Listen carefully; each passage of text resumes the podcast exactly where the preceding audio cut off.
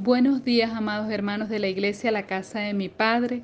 Sean todos bienvenidos a este tiempo, a este servicio, donde queremos puestos de acuerdo en el nombre que es sobre todo nombre, en el nombre de Jesucristo, acercarnos a nuestro Dios y Padre, darle toda la gloria, la honra, la alabanza y el honor que solamente Él merece, y acercarnos como iglesia para escuchar su palabra Quiero invitarles, mis hermanos, allí donde ustedes se encuentran, a que busquen sus Biblias y en Apocalipsis capítulo 22, verso 12, podamos leer lo que el Señor dice.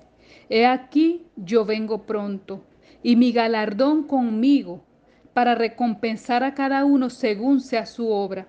Yo soy el alfa y la omega, el principio y el fin, el primero y el último. Bienaventurados los que lavan sus ropas para tener derecho al árbol de la vida y para entrar por las puertas de la ciudad.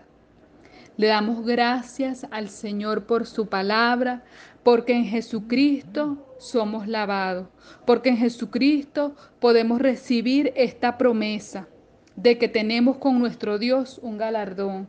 Le damos gracias al Señor por este tiempo, por este año, aunque difícil, aunque con circunstancias, con problemas que se han atravesado, hermanos amados, muchos podemos decir que leímos más la palabra de Dios, que aprendimos más de Él a través de la escritura. Y por eso le damos gracias al Señor, hermanos, que como congregación hemos cumplido con este propósito. Muchos están terminando de poner al día con el plan de lecturas. Hermanos, y les animamos, es tiempo de buscar de Dios con estos ejercicios espirituales de la oración, la lectura de la palabra, la invitación que el Señor nos hace de que nos acerquemos confiadamente al trono de la gracia, como ayer, hoy está vigente, mis hermanos, para ti, para mí. Es tiempo de acercarnos más al Señor, es tiempo de buscar la comunión con nuestro Dios y Padre Celestial, que solamente es posible a través de su Hijo Jesucristo. Y le damos gracias al Señor por este día, mis hermanos. Oramos para dejar este tiempo en sus manos. Padre Celestial, en el nombre de Jesús, Señor, puestos de acuerdo en esta hora, queremos presentar este servicio delante de ti, Señor. Que todo lo que se haga y diga en este servicio, Padre amado, sea para exaltarte a ti, Padre que ahí donde está cada uno de mis hermanos, en sus casas, en sus hogares, los que están solos, los que están acompañados, Señor, puedan saber que tú estás allí, Señor. Que tú, el que prometiste estar con nosotros todos los días hasta el fin del mundo, tienes el poder, tú eres el Dios omnisciente, eres el Dios omnipresente, Señor.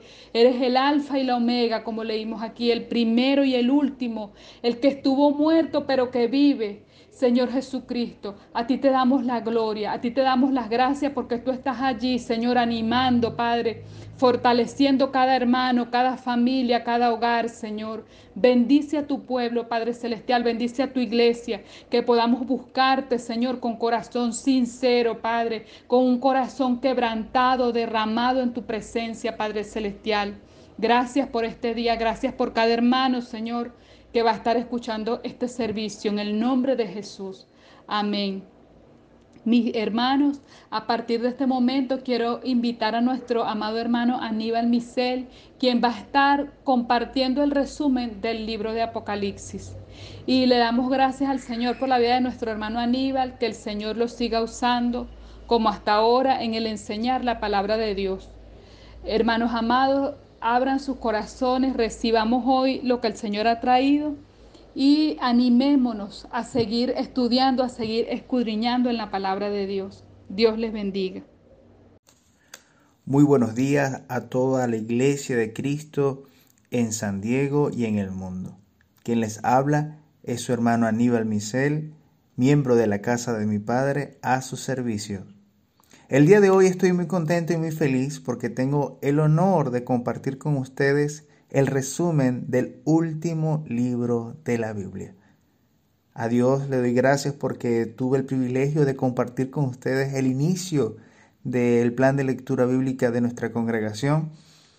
Y en ese inicio con Génesis, el libro de Génesis, donde se relata el comienzo de todas las cosas, Vimos como el hombre viene del paraíso y en Apocalipsis nos relata el regreso a esa tierra nueva y a ese cielo nuevo que Dios tiene preparado para todos nosotros. Vamos a orar. Señor, te doy gracias por tu bondad y por permitirnos eh, haber escudriñado y leído tu palabra. Ayúdanos a acercarnos eh, cada una de las reflexiones, cada una de las verdades bíblicas que tú, Señor, has dejado plasmado en este libro maravilloso. En el nombre poderoso de Jesús. Amén. en esta mañana estoy tentado a comenzar por el final.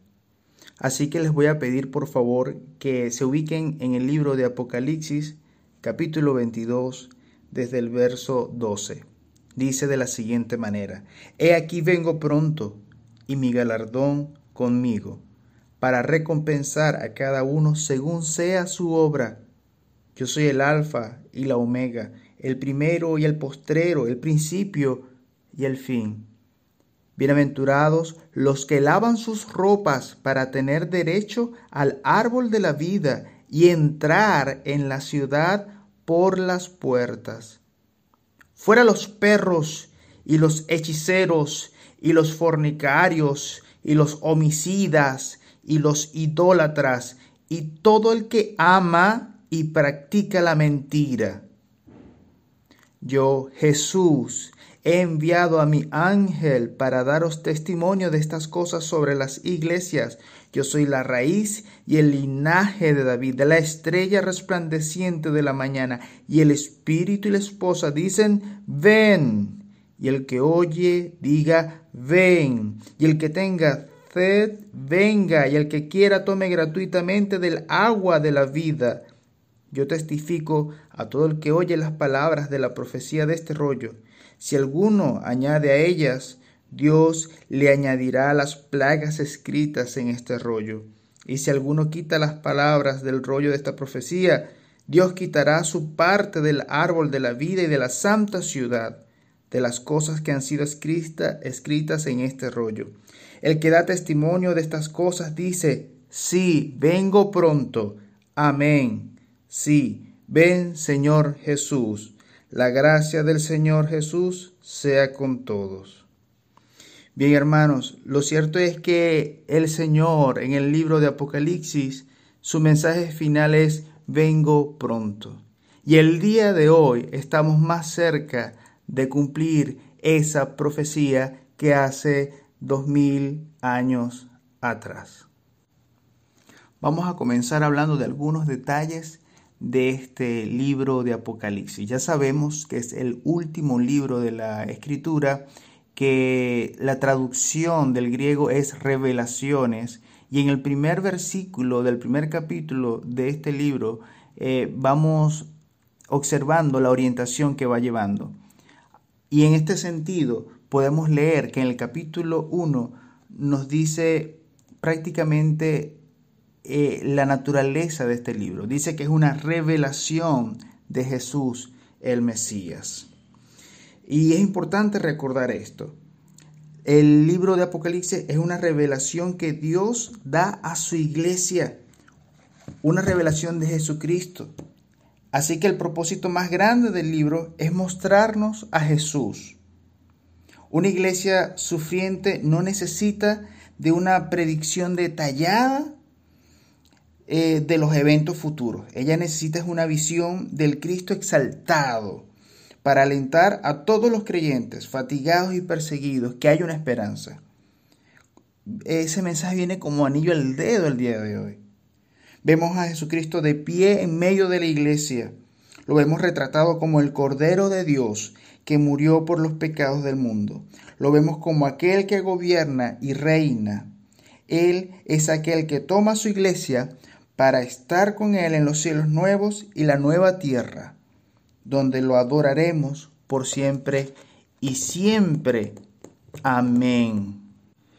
Este libro de Apocalipsis tiene un lenguaje, em, por así decirlo, poético, simbólico, de tal manera que también podemos visualizar que existen muchos himnos, cantos de alabanzas al Señor. Así que la manera de interpretarlo no debe ser literal, debemos cuidar eso. Eh, los simbolismos, las metáforas que se utilizan acá, eh, debe tener una interpretación adecuada a lo que eh, requiere este tipo de género. Así que debemos tener mucho cuidado con las cosas literales. El libro de Apocalipsis se debe estudiar como un libro que nos insta a prepararnos día a día para la llegada del Señor, que puede ser hoy, puede ser mañana, pasado o dentro de 200 o 300 años más. Lo importante es que nos hace una advertencia de que debemos estar siempre preparados para la llegada del Señor. También podemos visualizar que, o bueno, existen varias clasificaciones y lo podemos eh, estructurar en 12 partes. A ver si puedo rápidamente indicarles cuáles serían esas 12 partes. Una introducción que la encontraríamos en el capítulo 1 desde el versículo 1 al 8. También vemos la segunda parte que sería la visión de Juan que está relatada en el, en el mismo capítulo 1 desde el versículo 9 al 20. El relato de las siete iglesias comienza en el capítulo 2, desde el versículo 1 hasta el capítulo 3, versículo 22. Hablamos de la soberanía de Dios. Se ve reflejada allí en el capítulo 4 hasta el capítulo 5, versículo 14. Está el relato de los siete sellos, que comienza en el capítulo 6 y termina en el capítulo 8, versículo 5. Y el relato de las siete trompetas, eh, que comienza en el capítulo 8, versículo 6 hasta el capítulo 11. Luego vemos la persecución del dragón y un resumen que comienza en el capítulo 14 y termina en el versículo 20 de ese mismo capítulo. Vemos a continuación el relato de las siete copas, la caída de, de, Babilonia, luego la revelación del Cordero que comienza en el capítulo 19 hasta el capítulo 22, y vemos la conclusión de este libro en el capítulo 22, desde el versículo 6 hasta el versículo 21, que lo acabamos de leer hace poco. El libro de Apocalipsis nos enseña un Jesús que es Señor de las iglesias. También nos muestra a Jesús como el Cordero o el León de Judá. Asimismo también podemos observar que, que Jesucristo es el Señor del juicio que derrama ayes sobre la tierra y que por medio de los sellos, la trompeta y la copa eh, que, que se relata en el libro es capaz de ejercer ese juicio. También vemos a Jesús como el Cordero e Hijo del Hombre. Y además vemos a un Jesús que es el Rey de Reyes y Señor de Señores. El punto focal de Apocalipsis ya lo repetimos, pero quiero recalcarlo nuevamente, es que nos relata la venida de Jesús y todo lo que esto implica.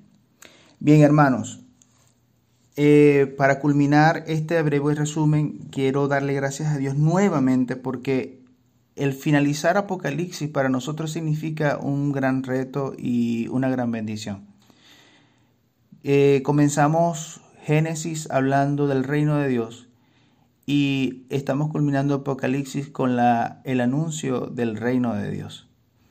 Entonces, también mostramos que Dios, Jesucristo, es el Rey de Reyes y que triunfó sobre toda adversidad. Así que quiero recordarles que aunque estemos angustiados y estemos fatigados y estemos cansados, quiero recordarte que Cristo ganó y que tú ganaste. Dios te bendiga. Amén. Le damos gracias al Señor por su palabra, por haber escuchado este resumen del libro de Apocalipsis y con él estar cerrando lo que ha sido nuestra escuela dominical 2020. Continuando con nuestros servicios, hermanos, queremos orar por misiones. En el nombre de Jesús, Padre amado, en esta hora queremos poner delante de ti la vida de nuestra misionera, Señor. Ella está en tus manos, ella es tu hija, Señor. Tú la has llevado con un propósito a servirte, Padre. Oramos que en el nombre de Jesús seas tú llevando su vida de tu mano, Señor, guiándola de acuerdo a tus propósitos. trayendo tu paz a su corazón, Señor, sana su cuerpo, Dios mío, de toda enfermedad, de toda dolencia, Padre, y que tu paz permanezca sobre su vida en todo tiempo, en el nombre de Jesús. Y con ella oramos por todos los misioneros, Señor, que hemos escuchado, los hermanos que están sirviéndote, Señor, en lugares remotos, Padre, dando su vida en el servicio de tu obra, Señor. Te damos gracias, Señor, que podamos mantenernos en oración, Señor, apoyando donde tú nos digas, Padre, estos ministerios, Señor. Te damos gracias, Padre amado, en el nombre de Jesús. Y así, mis hermanos, ha llegado el tiempo de alabar a Dios. Quiero invitarte a que allí donde estás, te dispongas junto con nuestros hermanos del Ministerio de Alabanza a exaltar al único y sabio Dios, al que merece la honra, la alabanza y toda la gloria.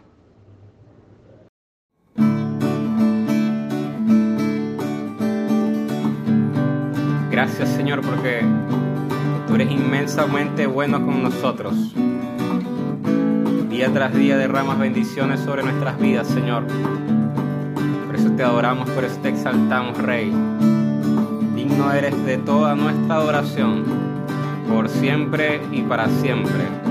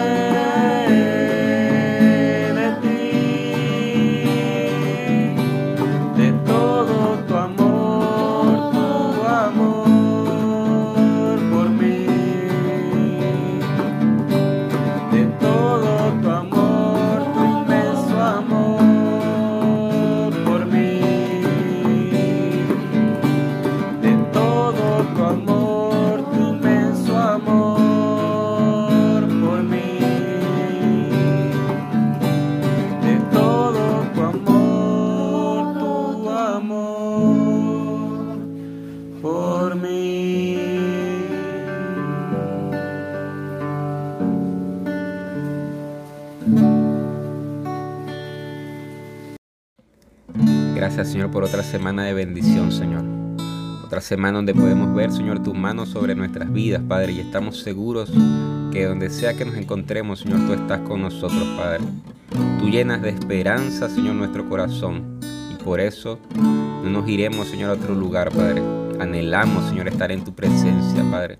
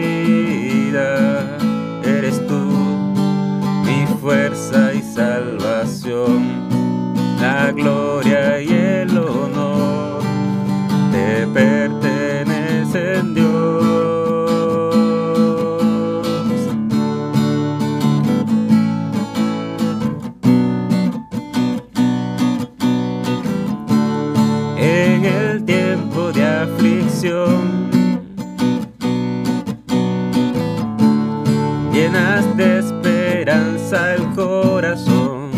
Tú estarás con nosotros, Señor.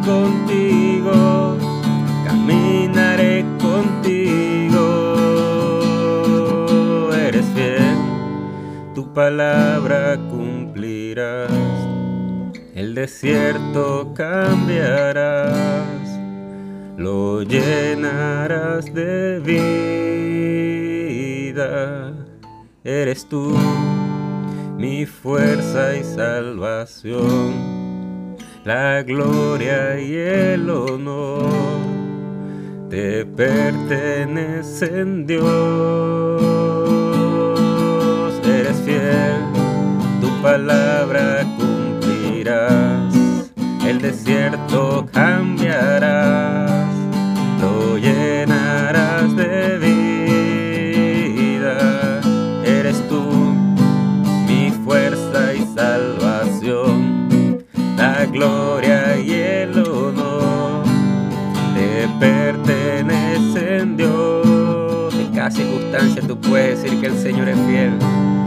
palabra va a cumplir en tu vida. El desierto va a cambiar, lo va a llenar de vida. Por eso te damos la gloria y el honor. Eres tú, mi fuerza y salvación. La gloria y el honor te pertenecen Dios. Eres fiel, tu palabra el desierto cambiarás, Él lo llenarás de vida. Eres tú, mi fuerza y salvación. La gloria y el honor te pertenecen Dios por los siglos de los siglos, Señor. Amén.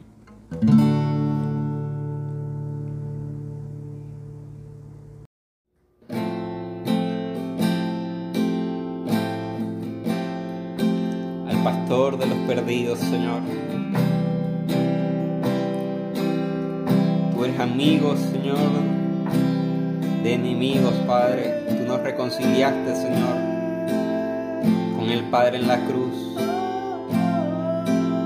Tú lo diste todo por nosotros, Señor. No dudaste para entregarte por nosotros en amor, Señor. Gracias por tu sacrificio, Padre. Te adoramos. Hoy te bendecimos, Señor.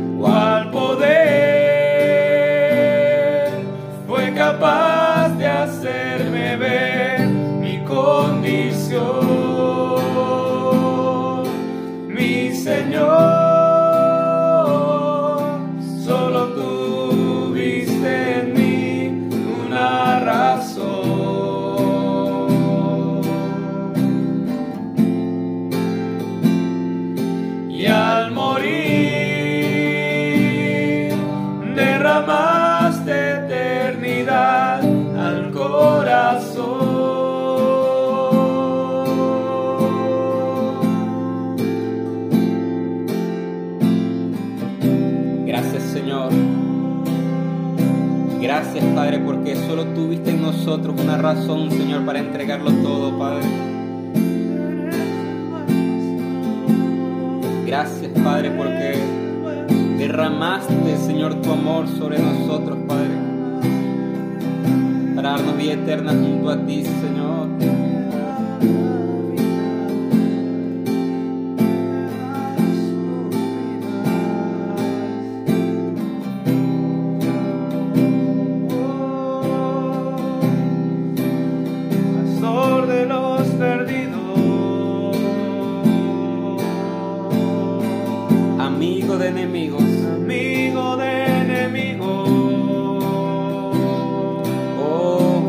Bálsamo al herido. Bálsamo al herido. Mi sangre y mi latido. Mi sangre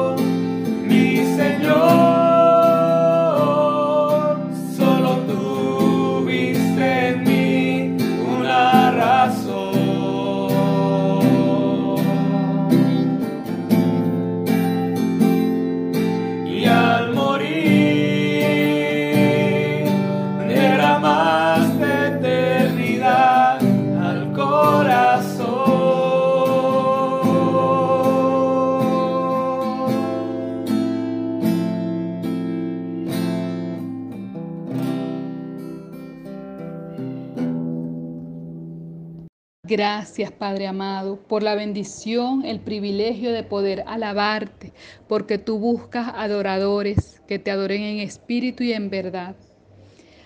Amados hermanos, así hemos llegado al momento de escuchar la palabra de Dios. Hoy, a través de nuestro pastor Luis Acosta, recibamos el mensaje que Dios ha traído para nosotros.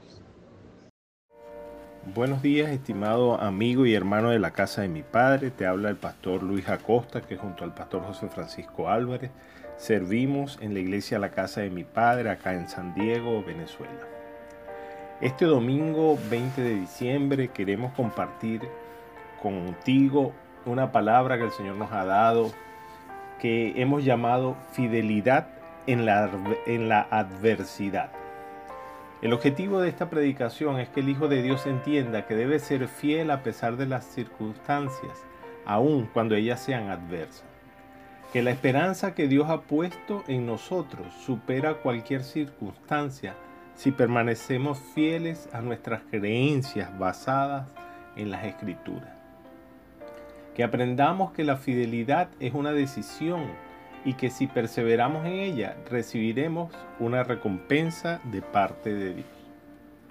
Recientemente estuve en una celebración de aniversario de boda, oficiándola, y sin duda pude recordar el día de, de nuestro matrimonio, en el cual, delante de Dios y muchos testigos, hice votos a mi amada esposa Laura, que juré cumplir hasta que la muerte hiciera separación entre nosotros dos.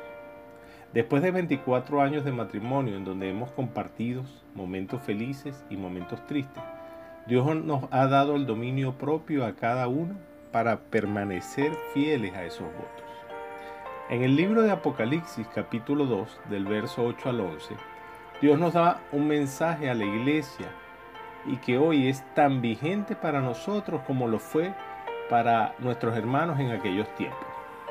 Juan nos escribe, inspirado por el Espíritu Santo, que seamos fieles en la adversidad, aún hasta la muerte de ser necesario, para que podamos recibir la corona de vida. Voy a dar lectura a Apocalipsis 2 del 8 al 11 en la versión Dios habla hoy. Escribe el ángel de la iglesia de Esmirna. Yo soy el primero y el último. Había muerto, pero he resucitado. Escuchen bien lo que te voy a decir. Yo conozco las dificultades por las cuales ahora pasas y sé que eres pobre, aunque espiritualmente eres muy rico. También sé lo mal que hablan de ti los que se consideran ser judíos, pero en realidad son un grupo que pertenece a Satanás. No tengas miedo de lo que vas a sufrir. El diablo meterá a algunos de ustedes en la cárcel para ver si en verdad confían en mí. Durante algún tiempo ustedes tendrán muchas dificultades, pero si confían en mí hasta la muerte, yo les daré como premio la vida eterna. Si alguno tiene oídos, que ponga atención a lo que el Espíritu de Dios dice a las iglesias. Los que triunfen sobre las dificultades y sigan confiando en mí, jamás serán separados de Dios. Y nos preguntamos, ¿en qué debemos ser fieles? Bueno, en primer lugar, debemos ser fieles a Dios, así como Ananías fue fiel. Cuando Nehemías terminó de reparar los muros y las puertas de la ciudad de Jerusalén, designó a los guardias, cantores y sacerdotes. En el capítulo 7, verso 2, Nehemías, nombró a Ananías como jefe del palacio del rey. Dice la palabra porque podía confiar en él y respetaba la palabra de Dios más que a otras personas. ¿Cómo está tu fidelidad a Dios? ¿Le estás siendo más fiel a Él que a otras personas? ¿O estás siendo más fiel a otras personas o a ti mismo más que a Dios? Este pasaje comienza diciendo que quien escribe es Jesús mismo, el que tuvo muerto y regresó a la vida.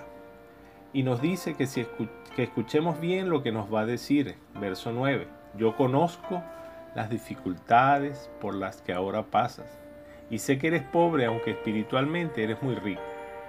También sé lo mal que hablan de ti los que se consideran judíos, pero en realidad son un grupo que pertenece a Satanás. Jesús conoce tus dificultades actuales, amado amigo y amado hermano, y que te sientes pobre, o sea, sin recursos, cómo salir adelante de la situación por la cual estás atravesando cuando Dios realmente te ha enriquecido con toda bendición espiritual y, sabiduría que viene de lo alto para hacer frente a esas dificultades. En segundo lugar, en la adversidad debemos ser fieles aún cuando somos tentados, como lo fue José en Génesis 39.9. Dice, no me ha prohibido nada y en esta casa nadie tiene más autoridad que yo, pero usted es su esposa. Tener relaciones sexuales con usted sería pecar contra Dios. Aunque Potifar, su jefe, había dado a José toda autoridad en su casa, eso no le daba el derecho de pecar con su esposa, aunque ella era quien lo incitaba a pecar. Tú y yo debemos ser fieles a Dios, aún cuando somos tentados. La palabra dice, ustedes no han pasado por ninguna tentación que otros no hayan tenido. Y pueden confiar en Dios, pues Él no va a permitir que sufran más tentaciones de las que pueden soportar. Además, cuando vengan las, tentaciones, Dios mismo les mostrará cómo vencerlas y así podrán resistir. En otras palabras, puedes vencer las tentaciones, ya que Dios te dará las estrategias cómo vencerlas. En tercer lugar, debemos ser fieles a nuestros hermanos en Cristo. Así como Jonatán fue fiel a su amigo y hermano David. En primera de Samuel 18, del 1 al 4, dice que Saúl ya no dejó que David volviera a su casa, sino que lo mantuvo cerca de él. De modo que Jonatán se hizo muy amigo de David. Tanto quería Jonatán que desde ese mismo día le juró que serían amigos para siempre, pues lo amaba como a sí mismo. Una prueba de su amistad, Jonatán le dio a David su ropa de príncipe junto con su arco y su espada, con todo y cinturón. Una de las amistades más mencionadas en las escrituras como ejemplo fue esta que aún después de muertos Saúl y Jonatán, David veló por sus descendientes que habían quedado vivos. Eh, fue el caso de Mefiboset. La amistad en Cristo es muy diferente a la amistad sin Él. La palabra expresa que no hay mayor amor que este, que uno ponga su vida por un amigo. Jesús puso su vida por ti y por mí. ¿Estás siendo fiel a tu amigo en Cristo y a tus amigos y hermanos en la fe? Como cuarto punto, debemos ser fieles en la administración de los bienes. Mateo 25, 21 dice, el hombre le dijo, excelente, eres un empleado bueno y puedo confiar en ti. Ya que cuidaste bien lo poco que te di, ahora voy a encargarte cosas más importantes. Vamos a celebrar. La fidelidad en el manejo de las finanzas que Dios te ha dado es importante para tu vida cristiana.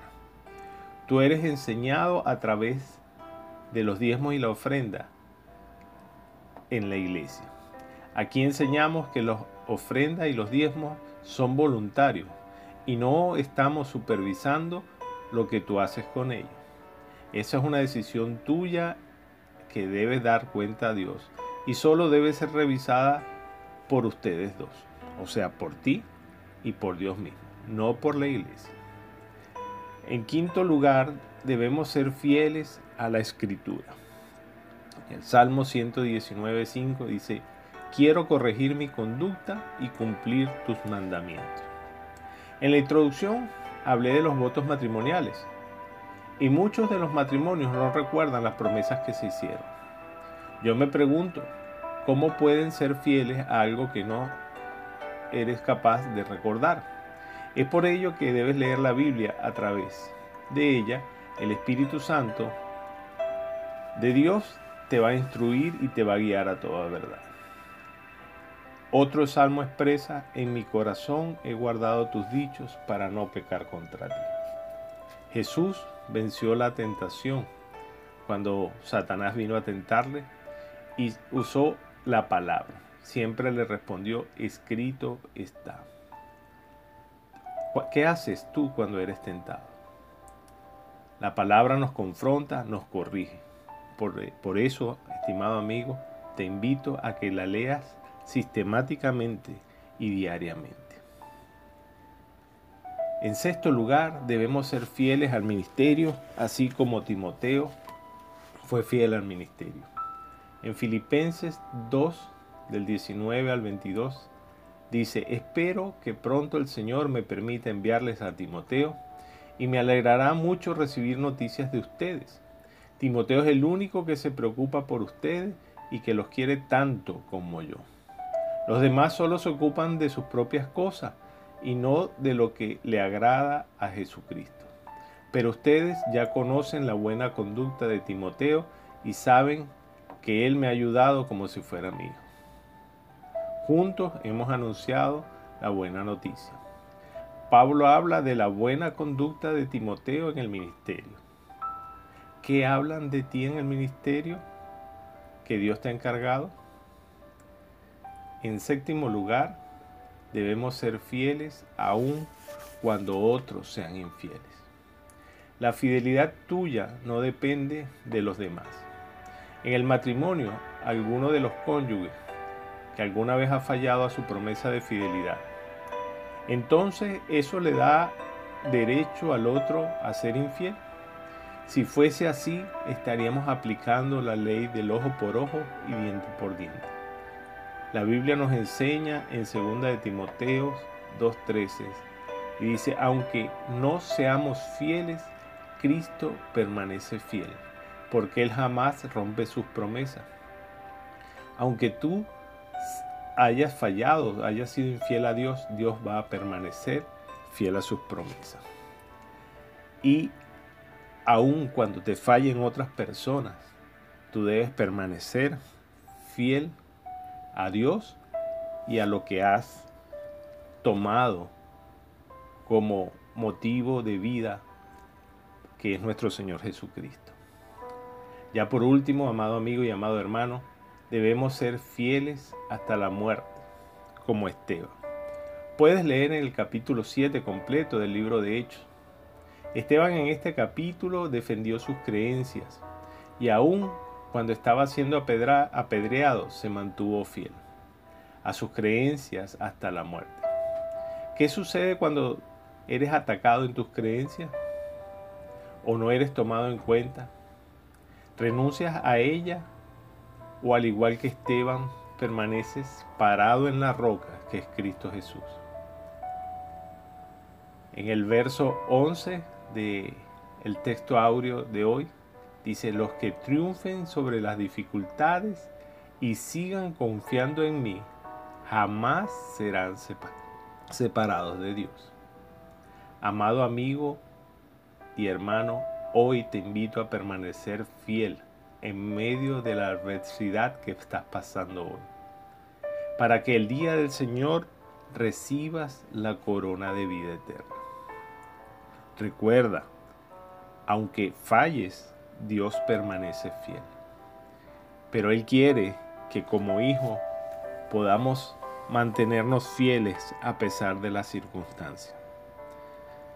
En esta hora quiero que te tomes un tiempo para orar y para reflexionar de la fidelidad a Dios en tu vida. Dios te bendiga, Dios te guarde, estimado amigo y hermano. Amén. Gracias al Señor por su palabra que nos anima, que nos fortalece y que podemos escuchar a través de estos medios, recordando que la, la fe viene por el oír la palabra de Dios. Amados hermanos, quiero decirles que estamos recibiendo las peticiones de oración a través de nuestra hermana Sonia Guzmán. Pónganse en contacto a partir del día lunes, día martes, para que el miércoles juntos como congregación podamos estar orando por estos motivos. Le damos gracias al Señor por este tiempo, por este servicio, a ti que nos escuchas y aún no has conocido a Jesucristo como tu suficiente Salvador. Quiero decirte que el tiempo es hoy, que Dios envió a su Hijo Jesucristo a morir por ti en tu lugar y es el tiempo de que tú busques a Dios. La palabra dice que lo busquemos mientras Él puede ser hallado. Y que el que a mí viene, dijo Jesucristo, yo no le he hecho fuera. Si tú buscas a Jesucristo, Él se va a dejar encontrar de ti. Si tú buscas a Dios, Él se va a dejar encontrar por ti. Gracias, Padre amado, en este día, por la bendición y el privilegio que tú nos das de poder ponernos de acuerdo para tener este tiempo en tu presencia, Señor. Yo te pido que bendigas a cada familia de la casa de mi Padre, a cada hermano que está escuchando este servicio que seas tú ministrando sanidad que está enfermo, Padre amado, en esta hora, Señor.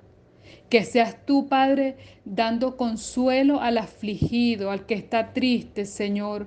El gozo que es fruto de tu Espíritu Santo pueda venir a la vida de tus hijos en este día, Señor.